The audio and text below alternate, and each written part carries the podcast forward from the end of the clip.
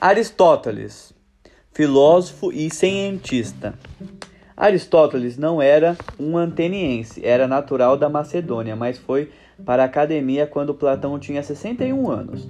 O pai era um médico reconhecido, ou seja, um cientista. Esse pano de fundo já nos diz algo sobre o projeto filosófico de Aristóteles. Aquilo que o interessava acima de tudo era a natureza viva. Não foi apenas o último grande filósofo grego, foi também o primeiro grande biólogo da Europa. Ele foi durante 20 anos aluno na academia de Platão, fazendo vários comentários críticos e objeções para diversas situações. Aristóteles interessava-se precisamente pelas transformações, ou aquilo que nós hoje designamos por processos físicos.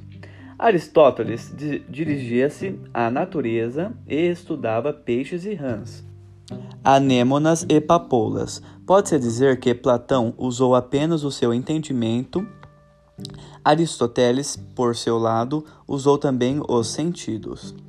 Ele foi grande sistemático que fundou e ordenou as diversas ciências. Para ele não há ideia inatas, ou seja, inato é aquilo que faz parte do indivíduo desde o seu nascimento, que nasce com o indivíduo inerente, congênito, comportamento inato.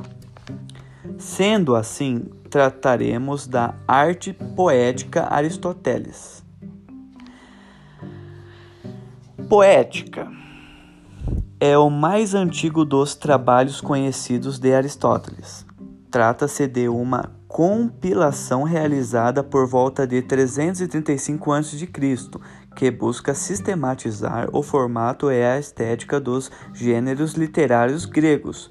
O texto que temos hoje com 26 capítulos é composto por uma tradução geral sobre a arte poética, seguida de uma digressão detalhada sobre a poesia trágica e a épica, concluindo com uma comparação entre ambas. O termo grego que dá o nome à obra significa literalmente fazer uma alusão ao fazer da arte. A composição artística incluía originalmente os gêneros cultuados pelos gregos, como o drama, a comédia, a tragédia e a sátira. Além da poesia lírica, a poesia épica e o ditirambo, nota-se que muitos desses termos hoje são aplicados a campos diferentes, como a poesia ou o teatro. A grosso modo, os gregos não estabeleciam diferenças entre a, a criação artística. Tudo se misturava para entreter os sentidos em geral. A poesia, por exemplo, além de estar ligada ao teatro, não era recitada, mas sempre cantada, geralmente como acompanhamento instrumental. Na verdade, a poética foi elaborada por Aristóteles como um conjunto de cadernos destinados à educação, uma espécie de livro do professor ou guia do mestre, na orientação dos discípulos em aula.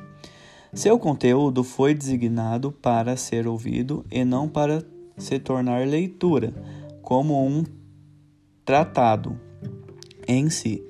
Por essa razão, poética se encaixa nos trabalhos de Aristóteles, que costumam ser classificados como esotéricos ou internos.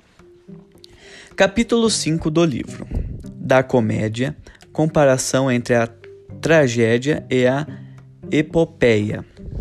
A comédia é, como já dissemos, imitação de maus costumes mas não de todos os vícios. Ela só imita aquela parte que incentiva que o ridículo. 2. O ridículo reside num defeito ou numa tara que não apresenta caráter doloroso ou corrupto.